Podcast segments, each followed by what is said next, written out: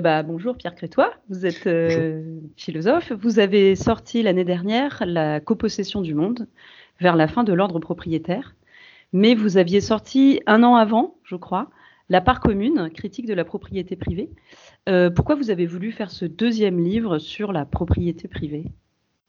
Oui, alors euh, euh, en fait, le, premier euh, livre porté sur la part commune, porté sur ce que j'ai appelé l'idéologie propriétaire, en fait, hein, c'est-à-dire au fond un ensemble de croyances qui fonctionnent les unes avec les autres, qui ont une date de naissance, peut-être une date de mort, et que j'ai analysé en particulier à partir de la lecture de John Locke et qui se réduit, euh, qu'on peut réduire euh, à, quelques grands points, hein, notamment l'idée selon laquelle le droit de propriété est un droit naturel, deuxièmement qu'il est acquis par le travail, troisièmement qu'il sanctionne le mérite, euh, quatrièmement qu'il donne au propriétaire tous les droits sur la chose qui lui appartient, et enfin que personne n'a le droit d'interférer sur ce droit, ni même l'État.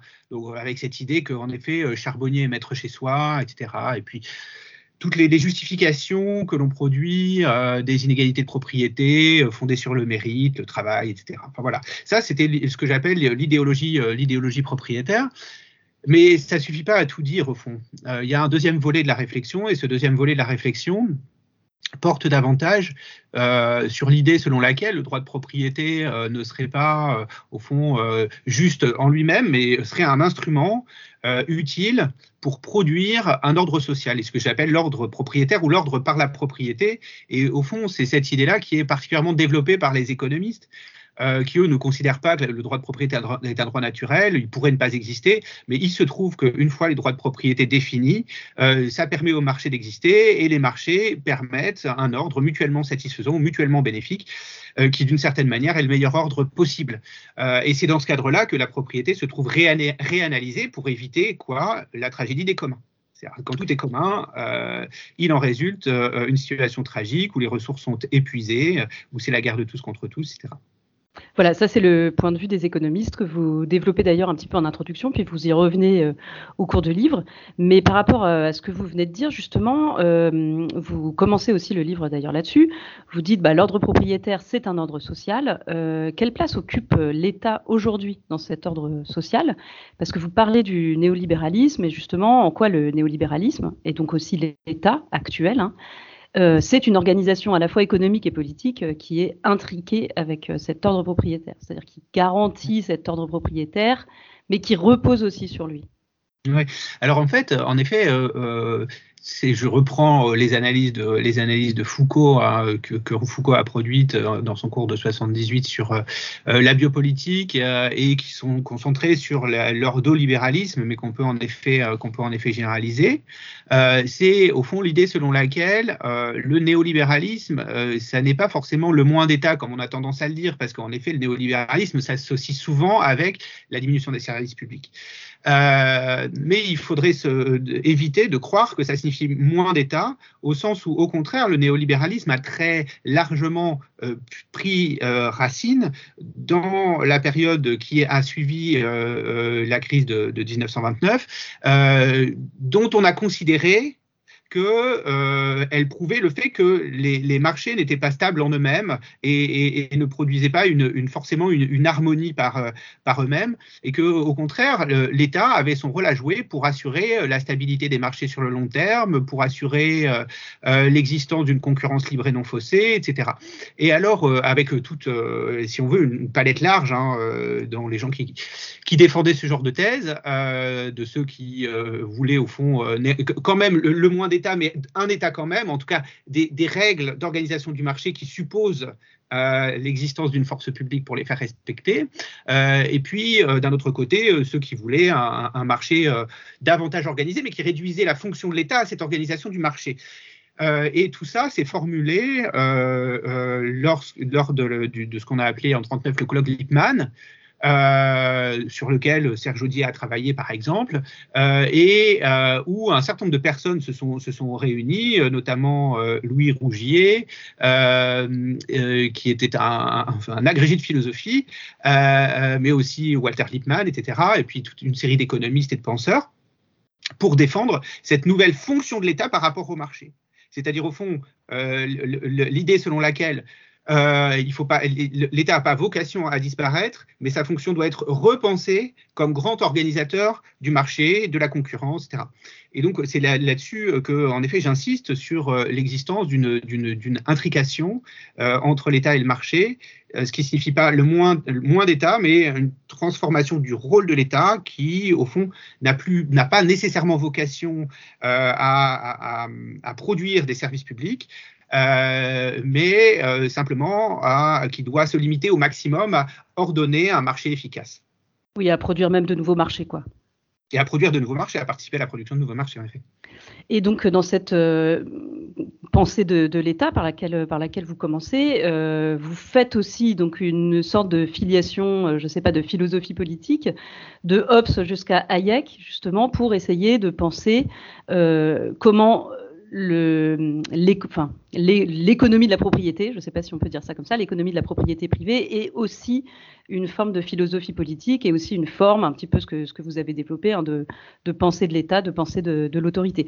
Est-ce que vous pouvez juste rapidement revenir pour nos auditeurs auditrices qui n'ont pas lu le, livre et dont l'entretien doit donner envie de, lire le livre, euh, rappeler donc la filiation que vous faites de Hobbes à Malthus et de Hobbes, Malthus et Hayek euh, au final, qui est en fait au cœur un peu de, votre discussion dans, ce livre. Oui, alors euh, en effet, il y a euh, l'idée selon laquelle, euh, c'est cette idée de la tragédie des communs, c'est-à-dire s'il n'y a, pas de, droit de propriété, c'est le, désordre. et c'est un désordre tragique, hein, au sens où vraiment c'est une, sorte de, force qui nous surplombe. Euh, euh, la, structure même des biens communs, entendus comme des ressources en libre accès, conduit nécessairement et tragiquement, au fond, euh, au, désordre ou à la surexploitation. Alors justement, on trouve cette idée, et c'est quelque chose qui n'est pas original parce que un certain Ophuls l'avait déjà formulé dans les années dans les années 70. on trouve déjà cette idée sous la plume de Thomas Hobbes, qui lui écrit au milieu du XVIIe siècle, pendant la première révolution, euh, révolution anglaise, euh, et euh, qui défend la thèse selon laquelle, parce que la nature a tout donné à tous, parce que tout le monde peut prétendre à l'état de nature, c'est-à-dire avant l'existence des, des, pouvoirs publics, si on veut, parce que la nature a, tout, a donné tous les droits à, à tous, il en résulte que chacun pouvant prétendre avoir des droits sur ce qui appartient déjà à un autre, c'est le désordre, au fond, c'est le conflit. Et donc, un des premiers rôles de, je, simplifie énormément, mais à partir de cette, de cette structure des biens communs qui, qui, conduisent nécessairement au conflit, euh, euh, on, peut aussi comprendre toute la généalogie des passions sociales et des passions conflictuelles chez, euh, chez Hobbes. Et donc, le rôle du souverain politique par rapport à ça, un de ses rôles, c'est précisément de distribuer le mien et le tien. Et cette distribution du mien et du tien permet justement euh, une sorte de est un des fondements de l'ordre social, avec cette idée au fond qui sera reprise plus tard, reformulée plus tard par un poète anglais qui s'appelle Robert, Robert, Frost, Robert Frost, euh, l'idée que euh, les bonnes clôtures font les bons voisins. Alors qu'on pourrait évidemment croire le contraire, parce que euh, les bonnes clôtures font de l'exclusion, euh, font de la pauvreté, euh, font de la pollution, etc. Enfin, voilà. Mais, cette idée, c'est puissamment enraciné, je crois, sous la plume de, Thomas Hobbes.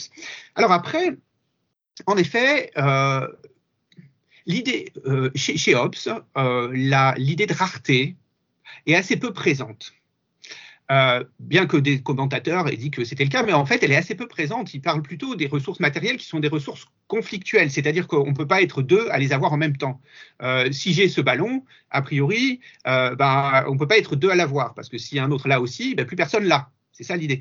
alors évidemment, on pourrait se dire, mais parce que l'exemple du ballon est très bon, on pourrait se dire, mais pourquoi Hobbes ne défend pas la thèse selon laquelle ben, bien, on pourrait les partager? Parce qu'il y a des règles de partage, d'organisation, on, crée des, règles collectives et on joue au foot par exemple. Alors c'est beaucoup plus marrant que de garder le ballon que pour soi. Euh, mais en effet, l'idée aussi euh, de produire de la justice et de produire de l'ordre en disant ce ballon est à lui et pas à toi euh, est, une idée aussi qui est celle défendue par, Hobbes. Mais chez Hobbes, c'est vraiment la tragédie, une tragédie sociale hein, qui résulterait de l'absence de propriété privée avec l'idée de rareté qui commence à s'imposer au XVIIIe siècle, une, autre, une autre thèse s'impose, c'est l'idée selon laquelle s'il n'y avait pas de propriété, ce serait une tragédie des, ressources communes, parce que les ressources communes seraient conduites à être, finiraient par, être, s'épuiser. Et ça, on le trouve en fond chez Malthus, hein, euh, dans le principe de population, dans lequel, au fond, il, euh, y a plusieurs euh, versions, en effet, mais je ne rentre pas dans le détail. Mais dans ce principe de population, Malthus défend la thèse selon laquelle, célèbre, un des célèbres démographes et à la fois économiste, hein, défend la thèse selon laquelle la, la, population tend à augmenter plus vite que le renouvellement des ressources. Et donc, euh, l'humanité incourait au fond à sa perte par l'épuisement des ressources. Et alors, dans ce cadre, Malthus défend, euh, par moment, hein, c'est pas central dans son livre, mais par moment, l'idée selon laquelle euh, la propriété privée pourrait apparaître comme un moyen de discipliner les populations. En effet, il critique notamment les lois sur les pauvres, pourquoi? Pourquoi il critique les lois sur les pauvres? Ben Parce qu'il dit donner de l'argent aux, pauvres au-delà de ce qu'ils ont, euh, c'est leur laisser croire qu'ils peuvent euh, consommer à partir de ce, qui, euh, appartient aux autres, et ça, il en résulte une, forme de faire des enfants au-dessus de leurs moyens, et il en résulte justement de précipiter l'humanité vers la catastrophe. Alors qu'au contraire, si on ne donnait rien de plus que ce qu'ils ont aux pauvres, ils proportionneraient nécessairement leurs enfants à ce qu'ils ont, à leur propriété, et ils en feraient moins, et par conséquent, euh, ils seraient d'une certaine manière responsabilisés, ils ne surconsommeraient pas, et au fond, euh, on se préserverait de cette catastrophe de l'épuisement des ressources. Et alors, au fond, cette idée-là est reprise par Gareth Hardin en 68 dans un, article qui s'intitule précisément, qui est publié dans Science, hein, c'est une grande revue scientifique, et c'est un article qui a fait date, pour les auditeurs et auditrices qui ne, le, connaissent pas, c'est vraiment un article très important, notamment pour les études environnementales, et s'inscrit dans euh, la, la, tradition malthusienne en affirmant en effet que euh, c'est un des aspects de sa pensée, mais c'est pas le seul, de cet article, mais c'est pas le seul, que euh, les droits de propriété permettent en effet de discipliner euh, les, usagers d'une certaine façon à travers cet exemple. Je donne l'exemple rapidement pour pas trop évidemment approfondir. Il parle d'un champ en libre accès. imaginez un champ avec dix bergers. Euh, la question est de savoir euh, quels calculs vont faire les bergers. Alors le calcul est bien simple, selon Gareth Hardin. S'il rajoute une tête de brebis, si chacun rajoute une tête de brebis supplémentaire à son cheptel, il, a une utilité entière pour lui. On va dire plus un. Une utilité positive entière. L'utilité négative, c'est-à-dire la perte, est partagée entre, béton qui dit berger, elle est partagée entre les 10 usagers. Et donc, comme il privatise le gain et il collectivise la perte, son calcul va être très très vite fait, son calcul d'intérêt va être très très vite fait, c'est-à-dire que aura, chaque berger aura intérêt à toujours rajouter une bête supplémentaire à son troupeau. Ils vont tous faire ce calcul jusqu'à ce que euh, le, pâturage soit surpâturé euh, et euh, soit contre sa perte. Alors, comment faire pour sortir de là? Ben, C'est très simple. On introduit des droits de propriété. Parce que si on partage ce champ en 10 propriétés, le calcul, le, droit de propriété va introduire une contrainte qui n'existait pas avant. Et cette contrainte va responsabiliser chacun des bergers par rapport à la ressource. Pourquoi? Eh, Parce que euh, euh, à partir du moment où il rajoute une bête, eh ben, il a toujours son utilité positive entière, mais son utilité négative, elle est entièrement pour lui. Parce que c'est lui qui perd, puisque c'est son champ qui est surpâturé. Et donc, ça va conduire chaque berger à proportionner son nombre de bêtes aux capacités de pâturage de son champ. Et ça, c'est une idée, en fait, c'est une idée assez puissante, hein, parce que euh, Hardy n'a pas été le seul à la défendre. Ensuite, ça a donné quasiment toute une, aussi une tradition de pensée qu'on trouve notamment dans la New Resource Economics, c'est-à-dire toute une tradition de pensée, notamment, euh, euh, comment dire, défendue par un économiste qui s'appelle Anderson, qui défend la thèse selon laquelle, pour la préservation des ressources naturelles, il convient de les propriétariser. Parce que la propriété, encore une fois, introduit une contrainte dans le calcul euh, d'intérêt des individus qui les responsabilise vis-à-vis de la ressource. Et si vous voulez, c'est pas, pas encore une fois pas d'une grande originalité parce que c'est toujours des, idées qui sont défendues aujourd'hui quand on dit bah le, chauffage collectif, euh, ça favorise au fond euh, le fait que des, mécanismes de passagers clandestins où chacun se dit bah, je vais tirer le maximum du collectif. C'est-à-dire augmenter mon gain parce que de toute façon la perte elle est partagée entre tous. Il en résulte une surconsommation. Pour sortir de là, il faut mettre des compteurs individuels. Euh, et donc, c'est exactement cette, cette, logique qui préside, avec l'idée selon laquelle, en effet, si on ne fait pas ça, c'est la tragédie des ressources, la surconsommation, la surexploitation, l'épuisement. Pour responsabiliser les, gens, eh bien, il faut introduire des contraintes dont le droit de propriété. Alors, la propriétarisation serait de ce fait une sorte de, solution écologique, quoi, si on veut. Euh, ce qui peut nous apparaître assez paradoxal. Mais quand on fait tout ce détour, il me semble qu'on le comprend mieux.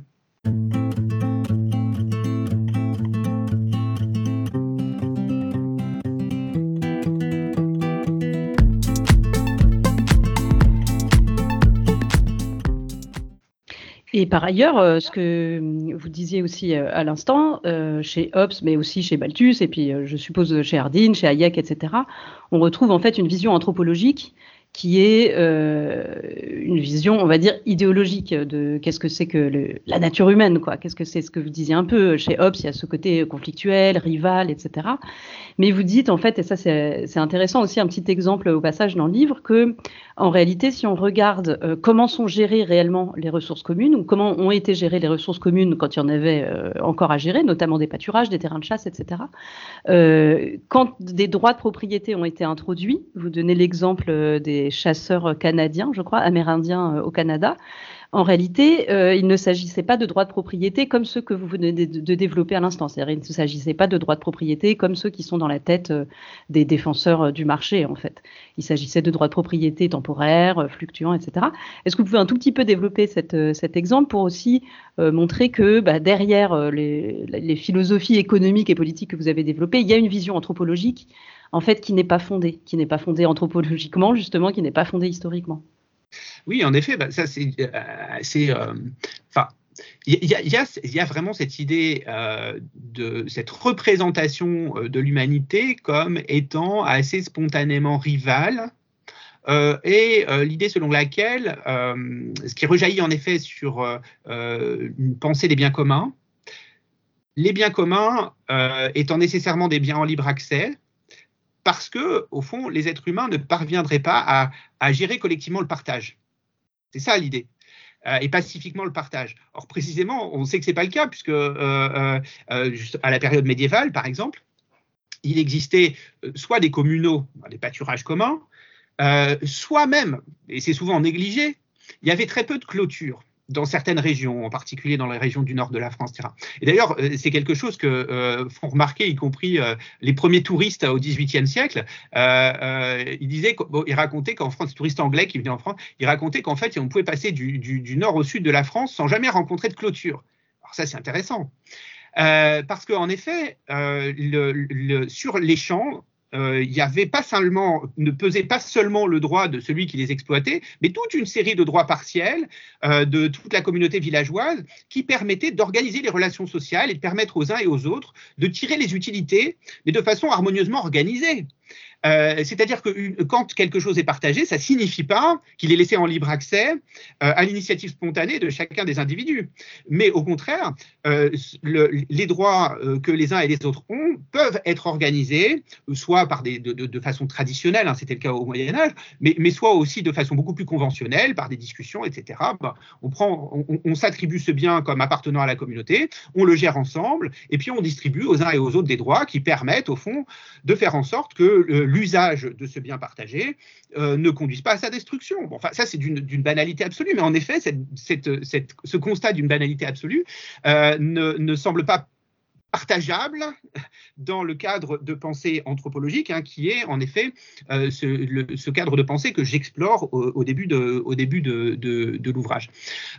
et donc, vous, parliez en effet du cas des castors. Alors, euh, c'est euh, de façon extrêmement intéressante, je crois, un, exemple qui est exploité, enfin qui est développé par Harold Dempsey dans un article de, 67, hein, un an avant la tragédie des communs de Hardin. Harold Dempsey est un, économiste qui travaille sur les justifications économiques des institutions, en particulier du droit de propriété. Euh, et ça, c'est intéressant parce que souvent, les économistes partent du principe que les droits de propriété existent. En tout cas, c'est une sorte de postulat. On postule qu'ils existent pour euh, ensuite dégager toute une série euh, de lois d'équilibre, etc. mais un certain nombre d'économistes se sont attachés à essayer de démontrer le fait que l'introduction des droits de propriété est, peut se justifier économiquement. C'est intéressant encore une fois. Et, et, notamment, la thèse de Temsels, c'est de, dire que bon, les droits de propriété permettent l'internalisation des externalités pourquoi? Parce que euh, euh, quand il n'existe pas, c'est exactement le cas de notre troupeau de tout à l'heure, eh ben, les activités euh, économiques individuelles sont coûteuses pour les autres. Donc il y a des externalités négatives, elles sont coûteuses pour les autres et personne ne paye pour le coût que sa propre activité génère sur les autres. Je mets une tête de brebis supplémentaire dans mon troupeau, ça constitue une perte pour les autres, hein, puisqu'on a une ressource limitée, et je paye jamais euh, euh, pour cette perte que euh, je, ce préjudice hein, que constitue mon, activité pour les autres. Alors, il prend l'exemple justement emprunté à une anthropologue, Eleonore Leacock, de, la chasse au castor au XVIIe, XVIIIe siècle dans les colonies canadiennes. Et alors, ce qu'il raconte, c'est la chose suivante et ça, justement, ça vient confirmer ce que je disais tout à l'heure. Les économistes ne défendent pas nécessairement la thèse selon laquelle le droit de propriété serait une sorte de droit naturel, incontestable, etc. Bon, ils admettent la thèse selon laquelle il y a des situations dans lesquelles les droits de propriété ne sont, l'introduction des droits de propriété n'est pas du tout nécessaire, en tout cas, euh, n'est pas du tout euh, efficiente sur le plan économique. Et l'idée, c'est de réussir à montrer à quel moment ça devient économiquement nécessaire.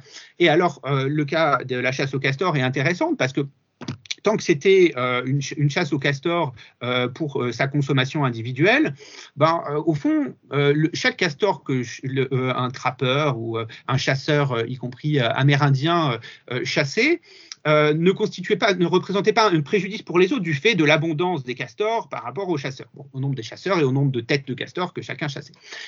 sauf qu'à partir du moment où on a introduit le commerce, eh bien, euh, ça euh, a d'une certaine manière euh, favorisé l'augmentation du nombre de chasseurs et surtout favorisé le, nombre de têtes de castors chassées par chasseurs. Ce qui fait que le, castor étant devenu une sorte de ressource rare et rivale, chaque tête de castor que prenait un chasseur était un un préjudice pour les autres, donc une externalité négative. Et c'est alors qu'il a fallu introduire, selon Demsetz, des territoires, s'inspirant de Leacock, des territoires de chasse, de telle sorte que chacun se trouve, l'externalité était internalisée. C'est-à-dire la tête de castor, la tête de castor que je prenais sur mon territoire, c'était une perte pour moi. Donc ensuite, je proportionne en effet le nombre de castors que je prends au nombre de castors disponibles dans, mon, euh, euh, dans mes colonies de castors.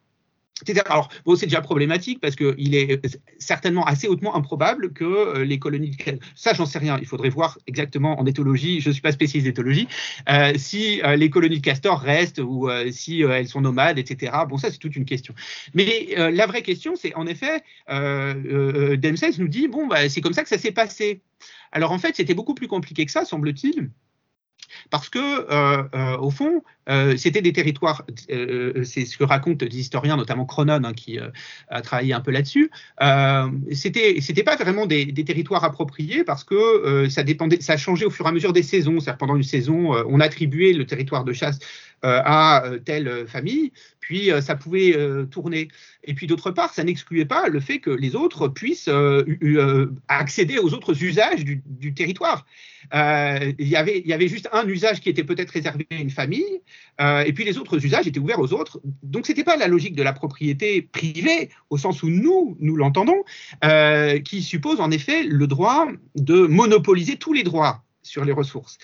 Euh, et ça, c'est un point important, parce qu'en effet, je crois que très largement, les, récits historiques nous montrent à quel point il y a eu bien souvent des méprises concernant ben, ce que les colons pensaient acheter. Parce qu'alors, il y avait des tractations, euh, on, donnait un certain nombre de choses aux, Amérindiens, et puis euh, on, s'imaginait qu'en échange, ils nous donnaient euh, une part de leur territoire. Et puis, une fois l'échange fait, on, pouvait voir les jours, les semaines d'après, bah, les populations amérindiennes continuer à circuler, à se promener, etc. Parce qu'en fait, l'idée de s'approprier des parcelles de la nature avait pour elles aucun sens. Donc, ce qu'elles échangeaient, c'était certainement autre chose que les colons ne comprenaient pas. Mais eux essayaient de faire rentrer le, le, comment dire, bah, les, pratiques sociales des populations amérindiennes dans les cadres qui étaient les leurs et qui en réalité n'étaient pas compréhensibles. Et ça, c'est pour ça que le, comment dire, l'anthropologie nous offre des ressources extrêmement riches pour penser ça, pour penser le fait qu'au fond, il, existe des, des, modes de vie possibles, des ordres sociaux possibles vis-à-vis des ressources sans appropriation privative. Mais ça ne signifie pas sans droit, ça ne signifie pas dans le désordre, mais ça signifie dans un autre ordre. Et, c'est à ça, à mon sens, hein, qu'on devrait pouvoir s'ouvrir aujourd'hui, parce que euh, la rareté des ressources est telle qu'en effet, soit on continue à se, l'approprier privativement euh, euh, avec tous les effets de destruction qu'a l'appropriation privative et l'extraction, soit on se décide à partager et à faire avec la rareté ensemble. et donc, je crois qu'en effet, aller relire ces textes d'anthropologie et d'historiens, nous, y compris d'historiens du droit, nous ouvrent à des, imaginaires euh, euh, qui permettent de s'affranchir euh, de la façon dont, en fait, l'idée selon laquelle son propriété, c'est le désordre, nous a complètement contaminés. Quoi.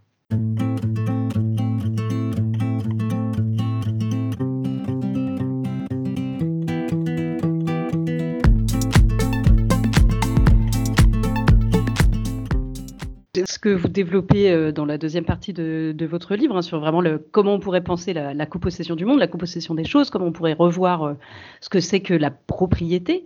Euh, avant ça, j'aimerais qu'on revienne un petit peu sur, sur Hayek, parce que vous, passez pas mal de temps en fait à développer sa pensée. C'est en fait un penseur. Bah, moi personnellement que, je connais assez mal en fait je savais que voilà c'était un penseur libertarien etc mais finalement je, je, voyais pas exactement quelle était ouais, son idéologie politique, économique euh, derrière, derrière sa pensée. Vous le, vous le retracez euh, assez bien. Et il y a deux points, euh, moi, qui m'ont particulièrement intéressé, donc j'aimerais que, vous développiez, mais, mais évidemment, le, le, livre est plus riche que ça. Euh, le premier point, c'est comment est-ce qu'il pense la justice et les inégalités à travers le marché, parce que si j'ai bien compris, pour lui, la société ne peut être qu'organisée à travers le marché. Et le deuxième point, c'est les réponses qui lui ont été faites, mais sur son terrain, on va dire, c'est-à-dire euh, d'accepter que bah, la propriété privée serait le fondement d'un ordre social, mais de dire qu'en fait, comme euh, si on laisse faire, en gros, le, le marché, bah, ça mène à trop d'inégalités, euh, trop de chaos, etc.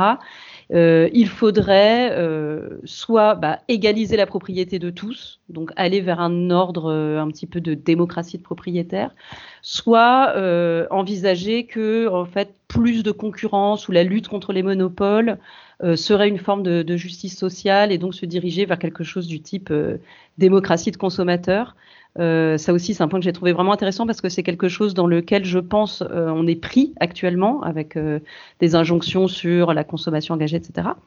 Donc, bah, ça fait un petit peu trois questions. Donc, ma première question, c'était en fait quelle est la vision de la justice sociale d'Hayek qui est la base idéologique hein, aujourd'hui de, la pensée du marché et sa vision des inégalités? Oui, alors en fait, Hayek, je le fais intervenir dans l'ouvrage euh, plutôt dans une vision positive. Je ne dis pas que j'en fais l'éloge, hein, je, restitue ces arguments, mais ce que je veux dire dans euh, euh, un, volet positif, c'est que là, les auteurs dont je viens de parler considèrent plutôt la fonction négative de la propriété. Elle évite le chaos. Alors qu'Hayek montre au fond le, type d'ordre mutuellement profitable que l'on peut attendre de la définition des, droits de propriété. et c'est ce qu'il appelle au fond un ordre spontané. Il y a toute une série de questions sur ce que veut dire ordre spontané pour Hayek, je ne rentre pas dans le détail. Euh, mais en effet, à partir du moment où euh, on définit les droits de propriété, ça permet euh, à chacun, au fond, de, d'opérer des choix, avoir une, une zone protégée sur laquelle il peut opérer ses choix. C'est ce qui lui appartient donc, et puis échanger avec les uns ou les autres d'une façon qui soit mutuellement satisfaisante, parce que quand je vends euh, quelque chose, bah, en général, celui qui me l'achète, euh, je ne lui mets pas euh, un pistolet sur la tempe, hein. il l'achète parce que ça améliore, selon lui, sa, sa, position initiale. et puis moi, si je vends, c'est la même chose, parce que ça améliore ma position initiale. J'ai peut-être trop de ce que je vends et je, veux, je préfère avoir de l'argent pour m'acheter autre chose, etc. Et puis, il résulte de tout ça, au fond, un ordre mutuellement, mutuellement satisfaisant, sans contrainte. Bon. et alors, ça, ça me semble être une idée, en effet, assez intéressante.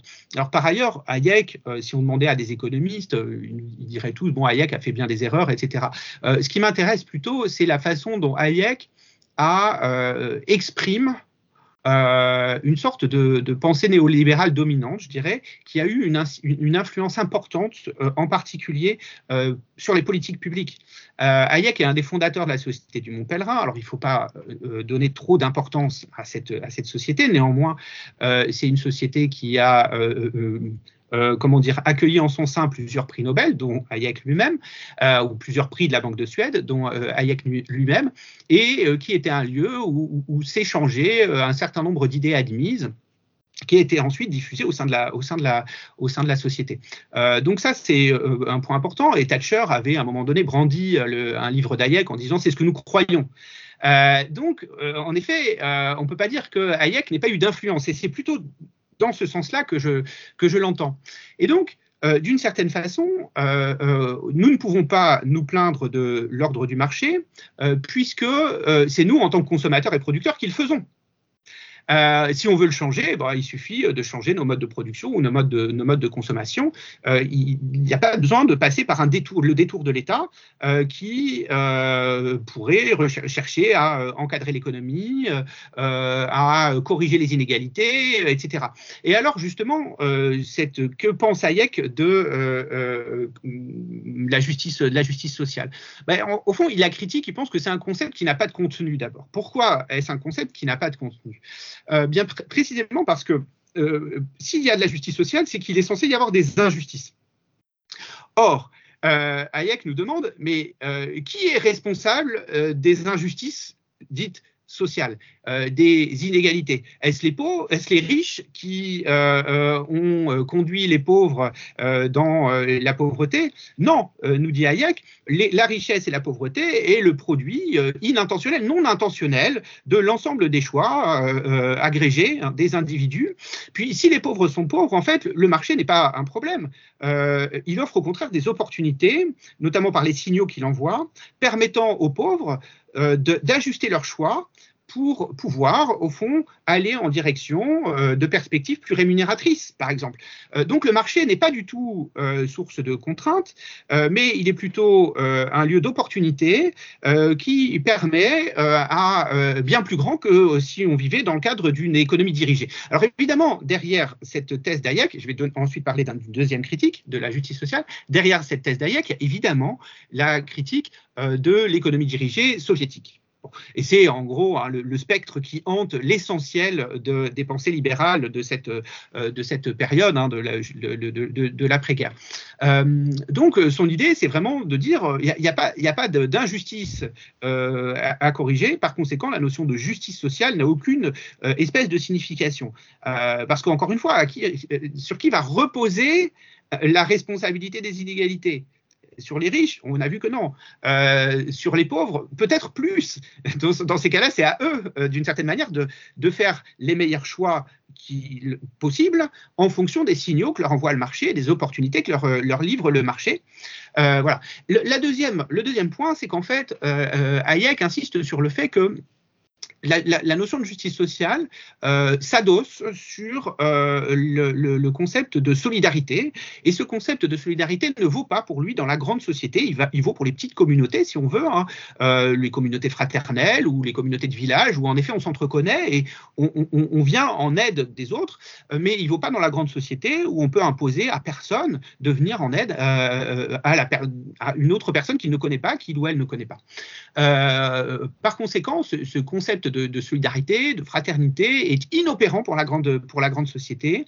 on doit donc trouver d'autres manières de, de, procéder pour allier ordre et liberté, notamment à travers la définition de, des droits de propriété et la forme des contrats. alors, néanmoins, néanmoins, et je, terminerai là-dessus, Hayek est quand même assez conscient, je pense, euh, du euh, euh, sentiment d'aversion morale hein, que, peuvent produire les effets indirects du marché, notamment par exemple quand pour rendre une entreprise plus euh, euh, productive, bon, bah, enfin une société plus productive, on délocalise l'entreprise euh, ailleurs. Bon, ça fait que quelqu'un qui a travaillé toute sa vie de façon parfaitement engagée dans son emploi le perd, il peut avoir le sentiment d'une injustice morale, si on veut. et alors, on peut aussi imaginer que toute une série de personnes qui sont les perdantes de ce jeu de catalaxie, hein, comme l'appelle euh, euh, comme l'appelle Hayek, euh, puissent être enclins à se révolter au fond contre cette définition des droits de propriété qu'on leur demande de respecter, alors que pour, pour les perdants, c'est juste une charge sans avantage. Quand on dit aux, gens qui n'ont rien, bah, respecter les propriétés des autres, ils se disent mais attendez, on me demande un effort, moi ça me rapporte rien et ça rapporte tout aux autres. Euh, et alors Hayek euh, défend, à mon, sens, dans cette perspective-là, juste un paragraphe là-dessus, euh, dans droit, législation et liberté, une sorte de revenu de base. Euh, qui permettrait, qui serait livré hors marché et qui permettrait en effet euh, aux individus qui sont perdants de ne pas l'être complètement et donc d'être intéressés quand même à la préservation des bases du système, si on veut. Euh, parce que si on, a un petit quelque chose, eh ben, on défend quand même le principe de la propriété. Alors qu'en effet, si on n'a rien, non. Euh, euh, donc je pense que c'est dans cette perspective-là que Hayek défend euh, l'idée d'un revenu de base et pas du tout dans la perspective de ce qu'on appellerait une justice sociale, c'est-à-dire un contrôle par l'État des inégalités, une, une fonction de l'État qui serait aussi de fournir des services à tous gratuitement.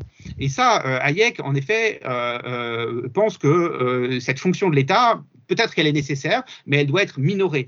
Et là-dessus, j'insiste aussi sur le fait que on pourrait dire oui, mais si, quand même, pour l'éducation, par exemple. Hein, euh, est-ce qu'il ne faut pas que des services publics? Hayek dit non. Euh, si on veut, en effet, si on considère que pour le bon fonctionnement du marché, il faut que tout le monde soit éduqué, eh ben, donnons, euh, c'est comme ce que disait Rothbard, hein, donnons des chèques éducation aux individus qui vont leur permettre ensuite d'aller euh, acheter des services éducatifs qu'ils souhaitent là où ça les arrange. Encore une fois, pour allier ordre et liberté, et liberté il n'y a pas de raison que l'État monopolise euh, ce service d'éducation euh, et l'impose aux individus. et donc, il y, a quand même cette idée que même si on admet qu'il y a des finalités collectives, typiquement éduquer les individus, eh ben, le marché est toujours le mieux placé pour les fournir. Ah, alors l'État peut donner des petits chèques, etc. Mais au bout du compte, c'est le marché qui fournira euh, le meilleur service, euh, c'est-à-dire euh, le service le mieux réalisé pour le moins cher possible. C'est-à-dire qu'en fait, derrière cette idée-là, il y a l'idée que nos choix de consommation sont toujours des choix politiques, ou plutôt euh, l'inverse, c'est-à-dire que nos choix politiques passeraient euh, toujours par des choix de consommation. Et euh, vous, vous dites et vous rappelez de manière salutaire qu'en fait, bah, non, c'est deux registres de choix différents. Que le, alors voilà. Alors oui, ça c'est un point extrêmement important en effet. Eh surtout en ce moment, moi, il me semble. surtout, en ce moment, parce que c'est important de rappeler la différence entre les deux. Oui, parce que alors il ne s'agit pas non plus de, de, de, jeter le bébé avec l'eau du bain. Hein. Je ne défends pas l'idée selon laquelle il faudrait consommer de façon irresponsable. Mais j'insiste sur le fait que euh, une, une, des idées sous-jacentes euh, à la pensée hayekienne, même s'il ne la formulerait pas de cette façon-là, euh, c'est l'idée selon laquelle, en effet, si nous ne sommes pas satisfaits de l'ordre du marché, il, ne convient pas de passer par la politique, mais il convient de changer nos décisions sur le marché. Parce que, au bout du compte, c'est nous qui sommes indirectement responsables euh, de cet ordre, euh, du marché ou cet ordre propriétaire. Euh, et ça, c'est un point qui me semble central et qui a été formulé par un des profs de Hayek, hein, qui s'appelle Ludwig von Mises, notamment dans un livre qui s'appelle Le socialisme de 1922, mais où il ne fait pas l'éloge du socialisme, mais plutôt une critique du socialisme. Et je, restitue rapidement l'argument parce qu'il est intéressant, je crois.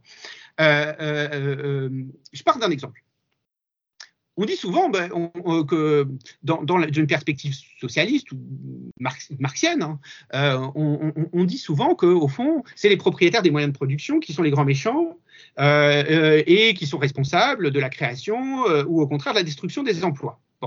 Euh, et donc, si on veut reprendre la main sur l'appareil de production, bah, il faut exproprier les expropriateurs euh, et il faut que les travailleurs, euh, au fond, reprennent le contrôle de l'instrument de, de, l'instrument de, de, production.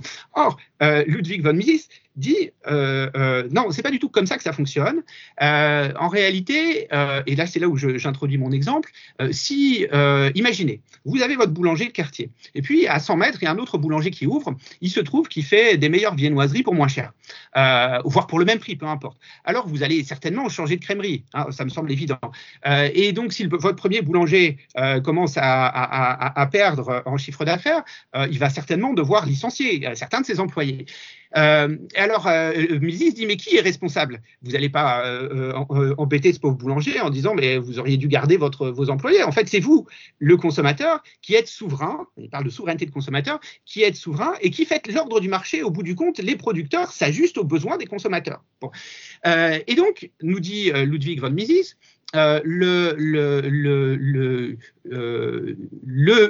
l'acte d'achat vaut comme un bulletin de vote.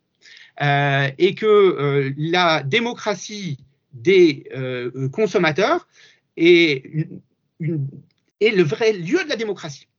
Si on veut changer l'ordre du monde, il faut changer notre consommation. C'est nous les souverains, c'est nous qui faisons l'ordre, économique, pour, simplifier les choses. Et alors, en plus de ça, on peut trouver d'autres arguments économiques pour dire ça. Parce que si vous voulez, euh, l'ordre politique, hein, tel qu'il est incarné par l'État, présente bien des problèmes, euh, notamment le fait qu'on peut toujours se dire que euh, la, bureaucratie, au fond, capte tout le pouvoir au détriment des citoyens.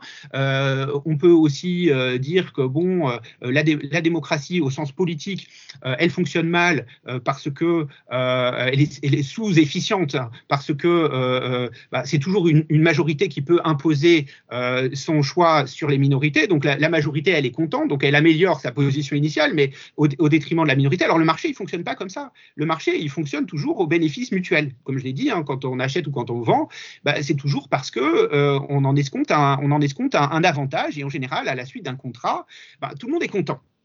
Euh, et donc la, démocratie euh, des consommateurs fonctionne comme ça, de façon, optimale, en prenant en compte les préférences de tous les individus sans exception. Euh, euh, or, moi, ce sur quoi j'insiste, c'est que précisément ce que l'on fait quand on consomme, ça n'est pas du tout la même chose que ce que l'on fait quand euh, on, on, dépose un bulletin de vote dans une urne ou quand on agit en tant que citoyen. D'abord, sur le plan du rapport au temps quand on est consommateur, euh, on est dans un rapport au temps court. Et ça, c'est quelque chose qui est absolument bien connu euh, des économistes en, psychologie sociale. On, sait qu'il y a une, une, un privilège qu'on appelle une préférence pour le temps court. Euh, si je vous donne 10 euros euh, là tout de suite, ou je vous dis, bon, ou je vous donne 100 euros dans 10 ans, alors on pourrait toujours dire un, inflation mise à part. Hein. Voilà. Inflation mise à part, on peut toujours dire, euh, on pourrait dire que ce qui est rationnel, ce serait que vous attendiez 10 ans pour avoir 100 euros. Or, l'essentiel des gens prennent les 10 euros maintenant. Euh, et ben c'est ce qu'on fait euh, dans nos actes de consommation. On préfère prendre euh, l'utilité maintenant quand elle se présente plutôt que de penser à long terme. Or, précisément, quand on fait en général un choix de citoyen, on, c'est le moment où on pense sur le long terme, notamment pour les questions environnementales ou les questions sociales ou les questions de stabilité de la société, etc. Ça, c'est le premier point. Un deuxième point, euh, c'est que quand on, fait nos choix en tant que, consommateur, et ben on est dans des raisonnements ce qu'on pourrait appeler domestiques, c'est-à-dire qu'on on, essaie de faire un choix tel qui ne nous empêche pas de faire des choix le lendemain, c'est-à-dire de pas trop dépenser. Par conséquent, en général, euh, on va toujours chercher le produit le moins cher qui, offre les mêmes prestations pour euh, le, moins d'argent possible. Bon, ceux qui ont le luxe de pouvoir faire autrement le font, mais en général, c'est pas le cas. Par conséquent, quand on est euh, citoyen, quand on est consommateur, on, on, on, fait des raisonnements à l'économie, si on veut, alors que quand on est citoyen, euh, on, fait passer au second plan ces questions-là. Euh, et d'ailleurs, même quand on est citoyen, euh, on peut être favorable à des lois qui brident nos possibilités de choix en tant que consommateur. Et ça, c'est un point, un point intéressant qu'on pourrait creuser, mais c'est pas le lieu de le faire. Et puis, il y a aussi un rapport au savoir, parce que ça, c'est un point extrêmement important. Hayek nous dit, mais pourquoi l'État ne peut pas organiser l'économie? C'est pour des raisons épistémologiques. C'est parce que l'État ne sait pas ce qui permettrait de satisfaire les individus. Seuls les individus connaissent leurs préférences et peuvent faire les bons choix. L'État ne peut pas se substituer à eux, comme justement dans l'Union soviétique où l'État disait on va produire 10 000, 100 000 aspirateurs du même type, et puis ça fera, c'est ce dont les gens ont objectivement besoin. Hayek nous dit non, on ne sait pas. Parce que seuls les individus connaissent leurs préférences. Oui, ça c'est vrai, mais ils connaissent leurs préférences, mais sauf qu'ils euh, ne détiennent pas toutes les informations nécessaires sur le système de production de telle sorte que moi je sais que je veux par exemple m'acheter telle paire de baskets, mais je ne sais pas nécessairement dans, quel euh, contexte cette paire de baskets a été produite. Euh, euh, seul l'État, par son pouvoir d'enquête, est capable d'être en position de savoir cela. Par conséquent, l'État a un pouvoir de connaissance l'État en tant qu'incarnation, enfin en tant que évidemment incarnation de la volonté des citoyens, un pouvoir de connaissance que n'ont pas les citoyens. Euh, et, les citoyens eux-mêmes, quand ils réfléchissent à l'ordre politique, se réfèrent à un autre ordre de connaissances euh, que à l'ordre de connaissances auquel ils se réfèrent en tant que, en tant que consommateurs. C'est ce qui fait que notre action de citoyen, nos choix de citoyen se situent sur un autre plan et qu'on ne peut pas dire que la, la démocratie de consommateur épuise euh, la démocratie ou est vocation à se substituer à la démocratie politique. Encore une fois, ce qu'il s'agit vraiment profondément de réfuter, c'est l'idée selon laquelle, euh, quand je veux m'acheter cette paire de baskets, je veux tout le système de production qui euh, a permis son existence. en réalité, souvent, je ne le connais pas. Et je ne suis, donc, on ne peut pas présumer que je sois complice du système de production. Et quand, et quand même je le connais, je on le marché ne m'offre pas d'alternative. donc ça, c'est un point important. Et le, deuxième point, me semble-t-il, euh, là-dessus, euh, c'est que, euh, ou alors un autre, plutôt un autre exemple, c'est pas parce que j'achète 100 euros un, billet d'entrée pour aller voir Madonna comme 10 000 autres personnes, je l'ai fait volontairement parce que je considérais que c'était bien le prix que valait ce spectacle, que je suis pour les énormes inégalités sociales qui résultent du fait qu'on est 10 000, 100 000, 1 million à être fan de Madonna et à vouloir donner 100 euros pour aller la voir. je peux être à la fois d'accord avec l'idée de m'acheter cette place de spectacle et en même temps en désaccord avec les effets indirects de mon choix personnel. Et comment je contrôle ces effets indirects? Puisque eh ben, je les contrôle que en tant que citoyen, euh, à partir du, pouvoir que j'attends que l'État exerce en mon nom pour contrôler les effets indirects et systémiques de l'économie. Donc, encore une fois, l'idée importante, je crois, c'est qu'en effet, on peut dire que euh, l'ordre propriétaire produit un ordre local localement, en effet, quand on échange, on est, c'est, gagnant-gagnant, tout le monde est content. Mais cet ordre local produit des désordres systémiques. Et ces désordres systémiques, elles sont précisément l'objet non pas du consommateur, mais l'objet de réflexion du citoyen. Et il attend, ce citoyen, que l'État agisse en son nom pour régler les effets et les dysfonctionnements indirects que produisent ces choix qui localement lui faisait plaisir. Voilà. Et ça, je pense que c'est une thèse véritablement importante, surtout aujourd'hui quand on parle de consommation responsable. C'est important, évidemment, on va demander à personne de, consommer de façon irresponsable, mais ça ne peut pas se substituer à euh, euh, la démocratie civique euh, qui attend de l'État que l'État, comment dire, qu'il règle les problèmes systémiques produits par l'agrégation des choix individuels.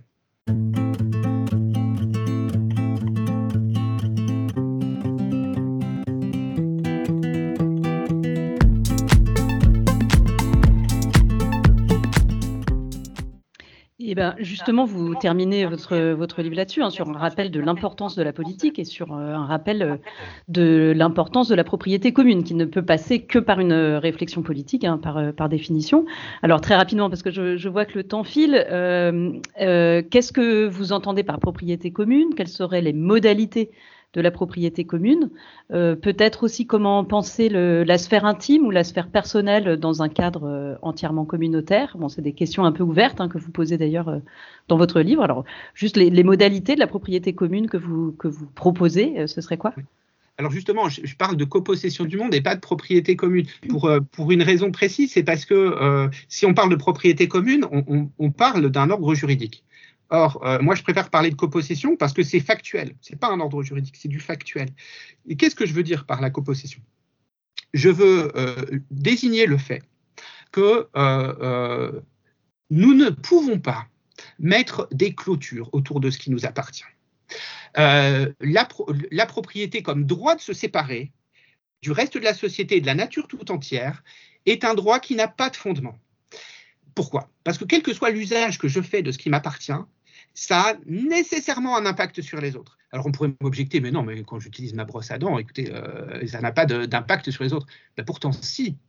Parce que si vous avez une brosse à dents en plastique, il y a tout le système de production qui l'a fait arriver chez vous et de, de distribution qui l'a fait arriver chez vous. Et puis ensuite, vous allez la mettre à la poubelle. Et donc, il y a tout l'effet que ça peut avoir de pollution ou de retraitement, etc. Donc, y compris votre brosse à dents, elle n'est pas anodine. Et c'est ça ce sur quoi j'insiste quand j'appelle ce que j'appelle copossession. C'est qu'en fait, tout ce sur quoi on a une forme de contrôle juridiquement garantie appartient à un ensemble plus vaste dont on ne peut pas le retrancher. Et cet ensemble plus vaste, c'est ce fameux monde copossédé. Et donc, ma proposition, c'est précisément de renverser les choses. Dans l'histoire de l'Occident, si on veut, on, a, on est parti de la propriété privée pour se dire, eh ben, l'ordre va en jaillir spontanément. Euh, et ça, c'est un point vraiment important. Et on se disait, bon, euh, Bon, ah, effectivement, parfois, la propriété heurte euh, les nécessités de l'organisation sociale. Donc, on va l'aménager en lui, imposant certaines limites, hein, les limites des lois et des règlements. C'est comme ça qu'est formulé l'article 544 du Code civil. Le droit de propriété, le droit le plus absolu de jouir d'une chose, euh, euh, dans la limite des, lois et des règlements. Hein. Euh, donc on pose la propriété, puis ensuite un certain nombre de limites pour l'accommoder avec la vie sociale. Mais je pense que c'est le contraire qu'il s'agit de faire. Il s'agit de partir du fait de la copossession pour pouvoir délimiter très précisément et de façon équitable l'ensemble des droits dont je peux me prévaloir sur ce qui est euh, d'une certaine manière sous, mon contrôle, mais aussi l'ensemble des droits qui appartiennent aux autres et ce que je ne peux pas nier dans l'usage que je fais de ce qui est sous mon contrôle. Et ça, je crois que c'est vraiment le point important et euh, ne pas admettre euh, cette, nouvelle manière de voir les choses, à laquelle nous conduit, je pense, nécessairement euh, la, crise environnementale, c'est-à-dire partir de la copossession, nous conduit à aller dans le mur. Parce que euh, je, ne dis, pas ça pour de façon euh, euh, légère, si on veut. C'est-à-dire que dans l'histoire récente en France, bien des lois ont été retoquées par le Conseil constitutionnel ou même refusées en première lecture en commission à l'Assemblée nationale au nom du droit de propriété et de la liberté d'entreprendre. Euh, et je pense que c'est cette euh, idée euh, d'une sorte de droit sacré de, propriété conçu comme un droit absolu, un monopole absolu sur tous les droits qui portent sur une chose dont on doit se débarrasser. Personne ne peut prétendre avoir de droit absolu sur quoi que ce soit. Nous ne pouvons avoir sur les choses que l'ensemble des droits qui sont compatibles avec les droits des autres. et c'est ainsi que l'on organise le partage le partage d'un monde commun, d'un monde copossédé. Et donc, je crois que c'est ça euh, pour euh, l'intuition, euh, l'intuition fondamentale. Alors après, en effet, ça peut se, ça peut se décliner. ça peut se décliner de plusieurs manières. Il y a en effet plusieurs types de biens communs. Il y a les biens communs naturels dont on jouit en commun et dont on ne peut jouir de façon durable si l'un des usagers s'affranchit des obligations qui en permettent la durabilité, ah, ça, c'est un point important. Donc, évidemment, les biens communs imposent des responsabilités sur chacun des usagers, euh, mais donc imposent aussi euh, des formes de démocratiques, de définition de ce que l'on peut ou ne peut pas faire vis-à-vis de ces biens communs. Je pense à l'air, l'eau, etc. Euh, il y a les biens communs socialisés, les services publics, l'éducation, l'hôpital, la justice, la santé, y compris la police, si on veut, qui sont des biens communs dont nous sommes redevables les uns aux autres. Et puis, je crois aussi, et c'est ce sur quoi j'insiste, euh, il y a, euh, ce qu'il y a de commun dans le propre, euh, c'est-à-dire ce qu'il y a de commun dans les biens privés. Et donc, je, conteste encore une fois cette idée de droit de se séparer et j'insiste plutôt sur la porosité du propre et du commun. je donne un exemple de ça. Il y a eu le, cas euh, d'un cinéma d'arrêt d'essai dans le 6e arrondissement qui s'appelait euh, La Clé. Alors peut-être que vous en avez entendu parler parce que ça a fait grand bruit. Et alors, euh, l'idée de la mairie de Paris, c'était de faire racheter ce cinéma par une grande scope. qui est spécialisée dans l'économie sociale et solidaire et qui rachète justement toutes ces entreprises pour leur trouver un business model, si on veut. Euh, donc l'idée sous-jacente, c'est qu'au fond de, de, cet exemple, c'est qu'au fond, c'est le marché qui est le juge de ce qui peut exister ou ne pas exister. D'accord? Parce que s'il n'y a pas assez de clients dans, de ce cinéma d'arrêt d'essai, bah, le marché a décidé euh, d'une certaine façon que ça devait euh, se fermer. Alors bon, on va demander à une grande euh, boîte spécialisée là-dedans comment on va pouvoir quand même faire vivre cette chose-là. Mais si au contraire la mairie de Paris avait dit Bon, moi, j'admets que un, bien privé peut ne pas être rentable, mais j'admets aussi, parce qu'il n'y a pas assez de consommateurs, si on veut, mais j'admets aussi que les citoyens, c'est-à-dire les membres du quartier comme citoyens, peuvent trouver souhaitable de le maintenir artificiellement malgré le marché en cotisant, en, produisant des aides, etc. Euh, si la mairie de Paris avait eu cette démarche qui était en fait traditionnellement la démarche des mairies de gauche, hein, si on veut, c'est-à-dire d'aider pour compenser le fait que bon, le marché ne suffit pas euh, à faire survivre un, service considéré par ailleurs comme essentiel par les, euh, par les citoyens sous un autre angle, avec l'idée qu'au fond, bon, même s'ils n'y vont pas dans le cinéma d'arrêt d'essai, ils sont très contents que la possibilité d'y aller existe pour eux et pour leurs enfants. Euh, donc, ils sont prêts, en effet, à aider hors marché euh, l'existence du cinéma. Qu'est-ce que ça, qu'est-ce que, qu'est-ce qu'il s'agit de dire? C'est pas que ce cinéma devient euh, nécessairement un bien public ou et, d'une certaine façon devient la propriété de la commune. Non, c'est l'idée que la commune admet que dans ce bien privé, qui reste un bien privé, il y a un intérêt commun qui justifie le fait qu'on puisse le financer hors marché. Et en fait, on peut appliquer cette idée sur plein de choses. Euh, si on veut, la, voiture que j'utilise, la façade de ma maison, elles ont aussi, elles sont privées sous un certain angle, mais elles sont aussi communes sous un autre, parce que l'usage que j'en fais n'est pas indifférent à tous les autres. Par conséquent, là aussi, on voit bien que, euh, et c'est ça qu'il s'agit, ce sur quoi il s'agit d'insister, le tout bien privé a aussi euh, une part commune. et c'est cette idée-là qu'il s'agit d'articuler à partir, au fond, de cette, de cette euh, idée régulatrice hein, qui est euh, la copossession du monde.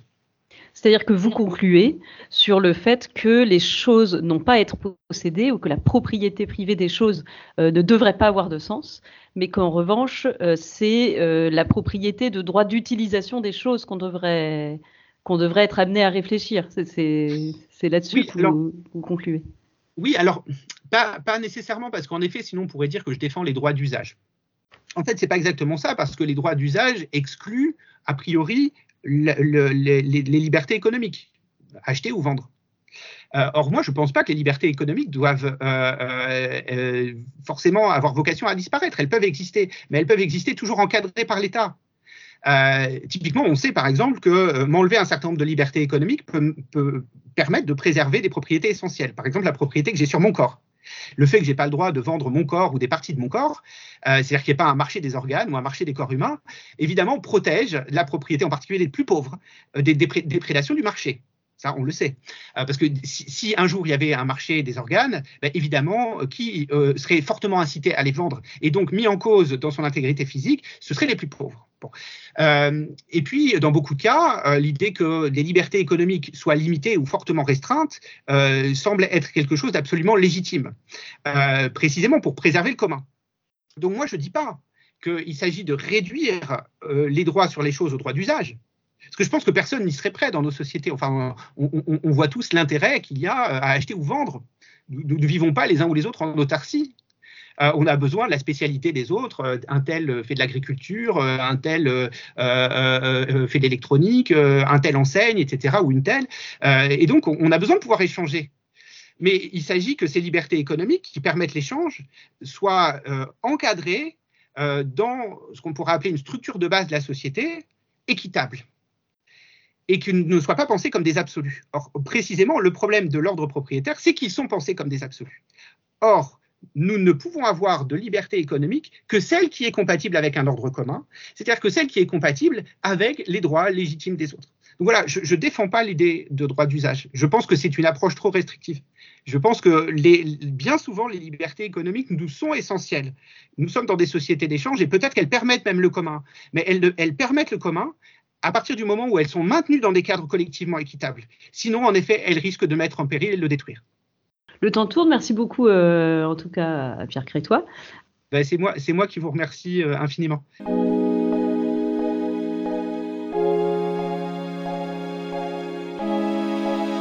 Spectre.